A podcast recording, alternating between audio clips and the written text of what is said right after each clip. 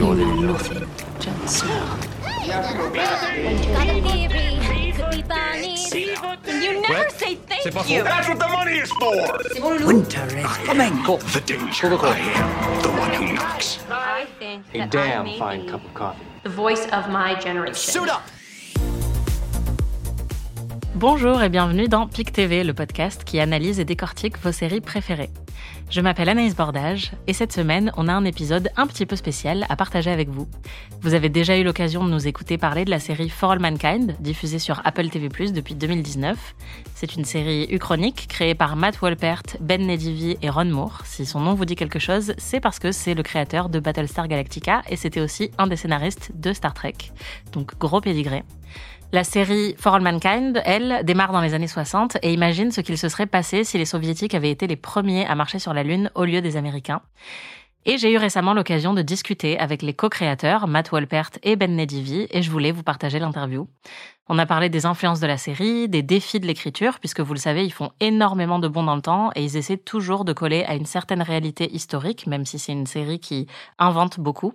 On a aussi abordé certaines intrigues de la saison 4, qui est actuellement en cours de diffusion. Au moment où je leur ai parlé, je n'avais pu voir que les sept premiers épisodes, mais si vous préférez ne pas être spoilé sur la saison 4, attendez un tout petit peu avant d'écouter cet épisode. Je vous laisse écouter notre interview en version doublée et on se retrouve très bientôt pour plus de PIC TV.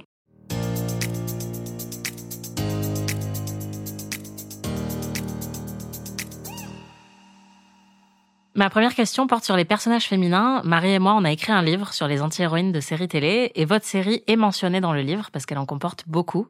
Comment est-ce que vous envisagez l'écriture de vos personnages féminins et comment est-ce que vous évitez le cliché de la femme badass? Historiquement, la télé américaine a toujours été précautionneuse avec ça. Quand ils écrivent un personnage féminin, les scénaristes se posent plus de questions. Est-ce qu'elle est assez aimable? Pas aimable? C'est une chose sur laquelle on a appuyé avec Matt dès le début.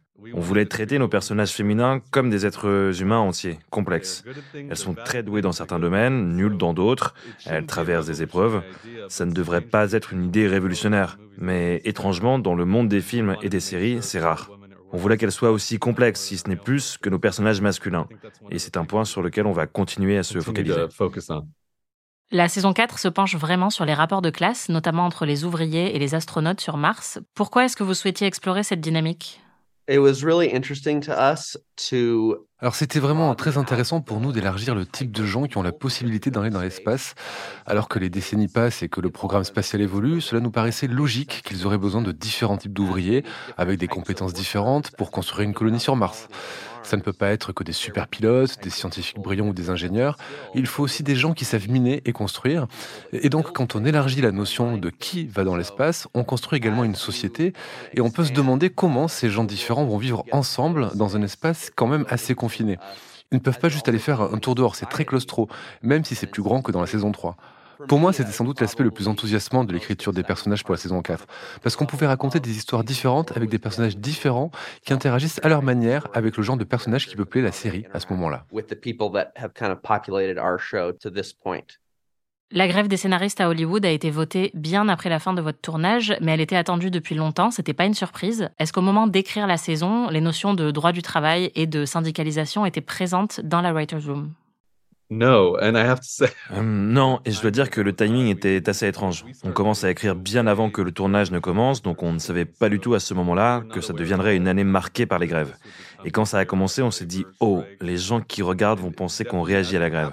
Mais c'est vraiment une coïncidence, même si peut-être euh, que c'était un petit peu dans l'air. Je pense que la série a étrangement tendance à reproduire ou à prédire les choses qui vont se produire. Pour la saison 4, on a écrit toute une intrigue autour d'un astéroïde. Et le jour où la bande-annonce est sortie, la NASA a lancé la mission Étudier un astéroïde.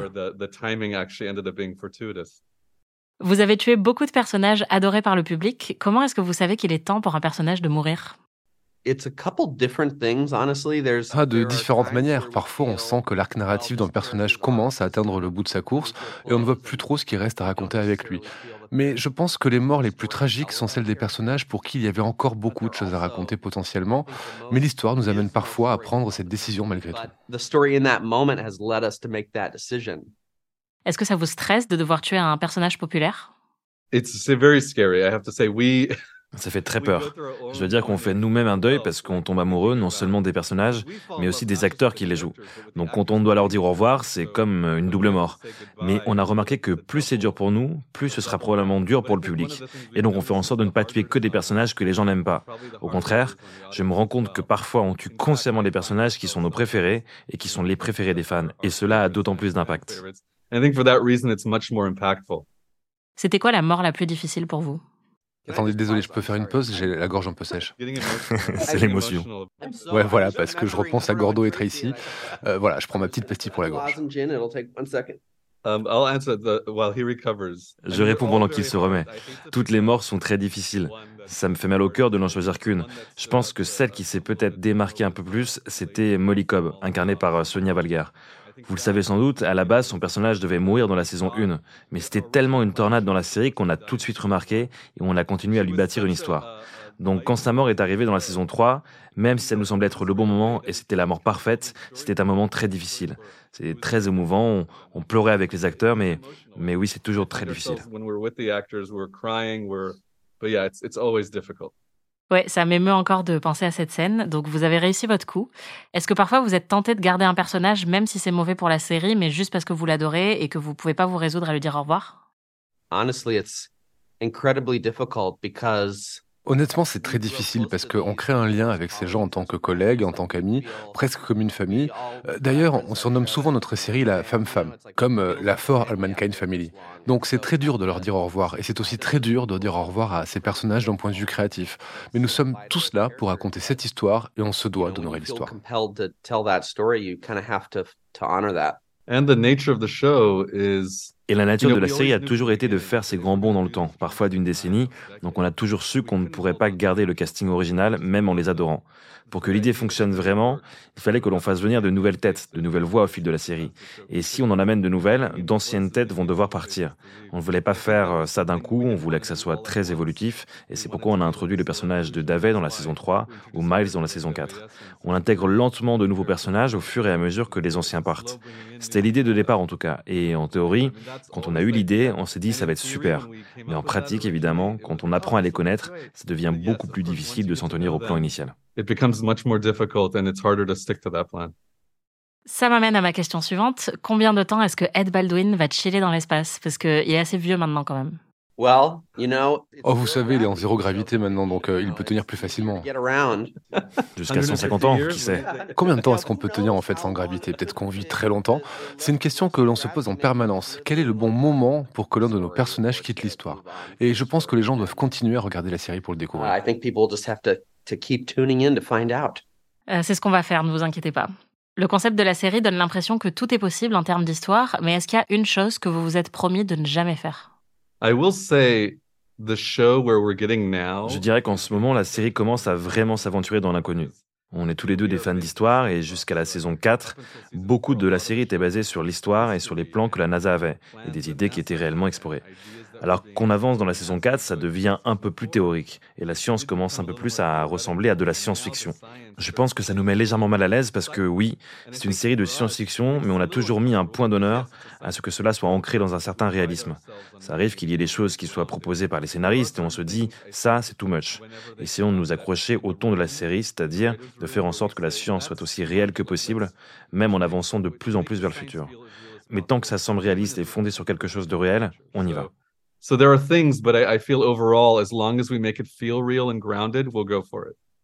Est-ce que c'est arrivé plus fréquemment pendant l'écriture de la saison 4 de vous dire euh, Ah là, c'est too much Oh oui.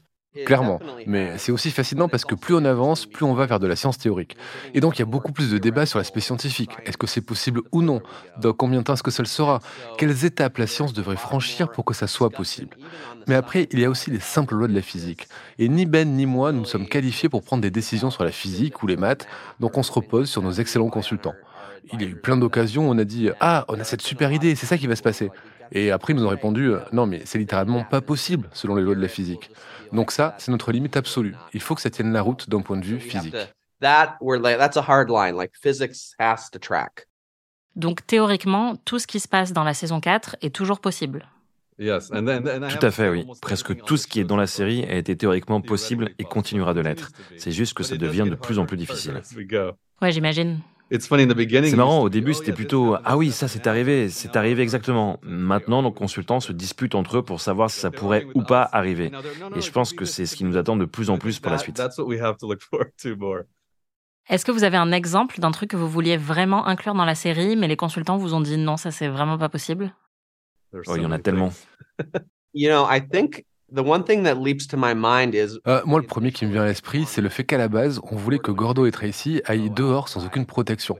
Genre, est-ce que quelqu'un peut sortir dans le vide de l'espace avec rien d'autre que ses vêtements? Et là, ils nous ont dit, bah non, ils risqueraient de mourir immédiatement. Mais ça a mené à une idée encore meilleure, qui était le costume en scotch, qui est devenu un moment culte de la série. Et c'est ce qui est vraiment magique avec les groupes d'écriture et les conversations qu'on a avec nos consultants. Parce que si la première idée n'est pas possible, ça ne veut pas dire que c'était la meilleure. Au contraire, les meilleures idées arrivent généralement en fin de best idea. discussion. In fact, the best ideas usually comes at the end of the discussion. Est-ce que vous pensez qu'il y a encore une place à la télé pour de grandes séries comme la vôtre qui n'ont aucune star de cinéma, qui sont bâties pour durer sur de très nombreuses saisons et dont le public ne cesse de s'accroître au fil du temps? Parce que j'ai l'impression que ce genre de série disparaît et c'est vraiment ce que j'adore avec la vôtre, c'est qu'elle n'arrête pas d'évoluer. Elle n'est pas basée sur un concept qui est censé durer juste une petite saison. Est-ce que vous pensez que d'autres succès comme le vôtre continueront à se produire? I do. I feel the same as you, though. I, I worry for that. Oui, je le pense. Je partage votre opinion et ça m'inquiète parce que je pense que de plus en plus de séries adoptent la même voie que les films. C'est-à-dire qu'on a besoin de stars pour attirer les gens. On a besoin d'un démarrage sur les chapeaux de roue. Et on travaille tous les deux dans la télé depuis assez longtemps pour savoir que les séries créent des stars. Mettez de bons acteurs et laissez l'ensemble être un vrai ensemble. Et je pense que c'est une des choses qu'on adore avec notre série. On a un vrai groupe d'acteurs. Certains sont plus familiers que d'autres, mais ils peuvent vraiment tous se fondre dans la série. Et en retour, le public peut mieux se fondre dans les personnages, sans dire oh c'est le mec de telle série, tiens j'ai déjà vu cette actrice dans tel film. Donc j'espère que la télé pourra continuer à faire ça. Je pense que les séries que l'on a pu voir ces dix dernières années ont été incroyables. Et je sais qu'il y a beaucoup d'inquiétudes en ce moment sur le fait que tout ça disparaisse. Mais je pense sincèrement que quand on ouvre cette porte, c'est très difficile de la refermer. Ces séries continueront d'être produites et en tout cas nous, on continuera à les faire. Shows will continue to be made, and at least we're going to continue to make them. So.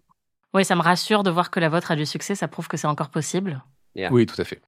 À PIC TV, on est de très grandes fans de The Americans et j'y pense beaucoup à chaque fois que je regarde For All Mankind. Est-ce que vous pouvez me dire quelle influence la série a eu sur la vôtre? Alors c'est clairement une influence. En plus d'être des grands fans de science-fiction et de voyage dans l'espace, on est aussi fans des récits d'espionnage. Et The Americans faisait ça incroyablement bien. On parle aussi souvent de films comme La Top, qui sont subtils et réalistes.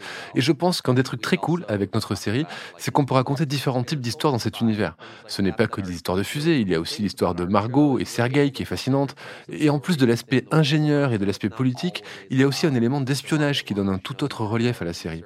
L'autre truc vraiment super avec The Americans, c'est qu'ils ont super bien casté leur série. Et nous, on est lentement, mais sûrement en train d'écumer tous les acteurs russes de The Americans. and we're like working our way through all of the Americans, Russian actors. Which, by the way, was not on purpose. Right. Ce qui n'était pas volontaire d'ailleurs. Et on s'est dit, mais tiens, lui aussi, il était dans The Americans. Donc vraiment, bravo à leur directeur de casting parce qu'ils ont fait un super boulot et on en profite très clairement. They did a fantastic job, and we're we're definitely taking advantage of it. Oui, j'étais aussi très contente de croiser dans votre série l'acteur qui jouait Adam, le frère de Don dans Mad Men. J'adore voir ces acteurs apparaître chez vous parce que j'ai vraiment le sentiment que ces séries ont un ADN commun avec la vôtre. Ah mais totalement. Complètement, ouais. On parlait tout à l'heure de séries old school et il y a dans ces séries certaines conventions qu'on adore à PIC TV comme la tension romantique ou la tension sexuelle. Qu'est-ce que vous pensez de ces clichés et comment est-ce que vous essayez de les utiliser ou au contraire de les déconstruire? Oui, c'est un équilibre intéressant parce que d'un côté, il y a des choses qui marchent très bien en narration, comme la tension romantique ou le conflit, mais on est aussi très conscient des attentes et on ne veut pas suivre ce que les gens attendent. Donc parfois, on dirait qu'on commence à raconter une histoire de tension romantique, mais ensuite, on décide d'aller dans une direction différente parce qu'on ne veut pas avoir l'impression de faire quelque chose que vous auriez déjà vu ailleurs. We never want to feel like we're doing that thing that you've seen before. Est-ce que vous avez ce genre de conversation dans la writer's room où vous vous dites non, non, ça c'est trop cliché, on fait plutôt l'inverse? Ah si, constamment. Oui, d'ailleurs, au début, une des insultes dans la Writer's Room, c'était ça fait trop télé ou ça, ça a déjà été fait. On se challenge constamment pour être sûr que nos idées semblent nouvelles et différentes. Un peu comme quand Hélène fait son coming out à la fin de la saison 1. Une autre série aurait sans doute décidé que c'est le moment où ils se prennent dans les bras. Mais on n'arrêtait pas de se dire que ça ne collait pas avec le personnage de Dick. On a beau avoir envie de ce moment personnellement, ça ne lui ressemblait pas. Donc on a décidé d'aller dans l'autre direction. By going the other way, it also fights the expectation of what you think that scene will be. On le sait, vous n'avez jamais eu peur des bons dans le temps, ni même de cramer votre intrigue très rapidement. Comment est-ce que vous décidez combien de temps vous allez accorder à une intrigue? Par exemple, dans la saison 4, quand Dev décide de reprendre le contrôle de Helios, c'est un arc qui aurait pu tenir la saison entière, mais vous l'évacuez en 20 minutes. It's really at the beginning of the season, we take, in terms of breaking. C'est vraiment au début de la saison quand on découpe l'histoire. On prend quelques semaines pour trouver ce que l'histoire de la saison entière va être et décider le début, le milieu et la fin pour l'arc de chaque personnage. Et c'est à ce moment-là du processus qu'on se demande à quelle vitesse on doit avancer dans le temps. Parce que la saison 1 traversait plusieurs années, mais la saison 2 ne se déroulait que sur quelques mois parce que ça collait mieux à l'histoire. Donc c'est vraiment déterminé par cette première conversation et ce qu'on considère être le cœur de l'histoire. Dans le cas de Dev, c'était important, mais ce n'était pas le cœur de l'histoire. It was important, but it wasn't what the story really was about overall. Est-ce que vous regrettez parfois d'être allé trop vite sur certaines intrigues? We're writers, we only have regrets. On est scénariste, donc tout ce qu'on a, c'est des regrets. Et tant de regrets. C'est pour ça qu'on raconte une histoire alternative, pour pouvoir revenir dans le temps et changer l'histoire. Mais plus sérieusement, je pense qu'il y a clairement des moments que j'aurais adoré raconter dans la série. Il y a certaines scènes que j'aurais adoré voir, certaines opportunités que j'aurais adoré saisir pour un personnage. Mais comme vous l'avez dit, c'est la nature de la série, c'est même son argument de vente. On veut montrer l'histoire alors qu'elle se produit. On n'a pas sauté dans le futur alternatif où les nazis ont gagné. Notre intention, c'était de montrer comment l'histoire change, et le seul moyen de faire ça, c'est avec ces grands bons. Et je dois dire que pour nous, scénaristes, parfois, c'est une bonne chose d'avoir ses limites et ses défis. Parfois, les scénaristes se montrent un peu trop précieux avec un personnage ou une histoire. Ils se disent, euh, je veux montrer absolument tout ce que sais. Mais je pense que c'est bien de combattre cet instinct. Vous savez, souvent, on développe ces intrigues en détail, et puis quelqu'un dans la pièce dit oui, ou alors on peut juste passer directement au moment où Dev arrive dans la pièce et reprend le contrôle. Et on se dit, mais oui, est-ce qu'on a vraiment besoin de montrer tout ce qu'il y a avant? Est-ce qu'on rate une partie des enjeux ou pas? Et je pense que la plupart du temps, ce n'est pas qu'on se dit, on va faire plein de bons dans le temps. Ce n'est pas l'intention. L'intention, c'est quelles sont les histoires qui sont importantes pour le public. Qu'est-ce qui est important dans la perspective du personnage? Ce sont surtout les personnages qui nous dirigent plus que l'intrigue. dramatically as you go? I think it's the characters who lead us, not the plot.